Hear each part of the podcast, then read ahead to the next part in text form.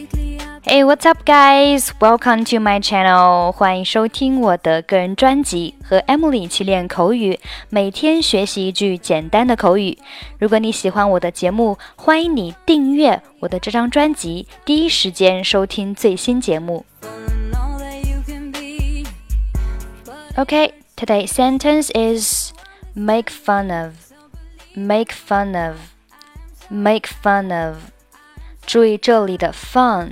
和 of 连读成 fun of fun of make fun of fun f u n 名词表示乐趣、玩笑，make fun of 意思是取笑和什么什么开玩笑。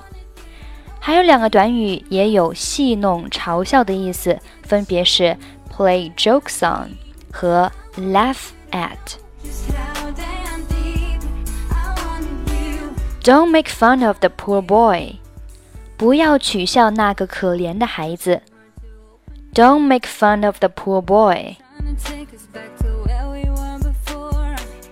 Don't make fun of me. 不要取笑我。Don't make fun of me. Why do you wear that ridiculous costume? That makes you look like a clown. 你为什么穿那件可笑的戏服？它使你看上去像一个小丑。Did you just make fun of me？你在开我玩笑吗？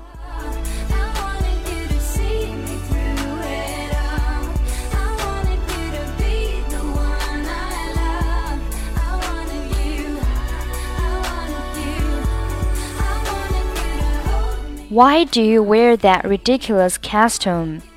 That makes you look like a clown. Did you just make fun of me?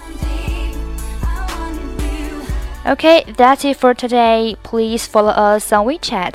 欢迎大家关注我和主播 Smith 的微信公众号 Smethily FM。注意这里的 S 和 FM 都是大写。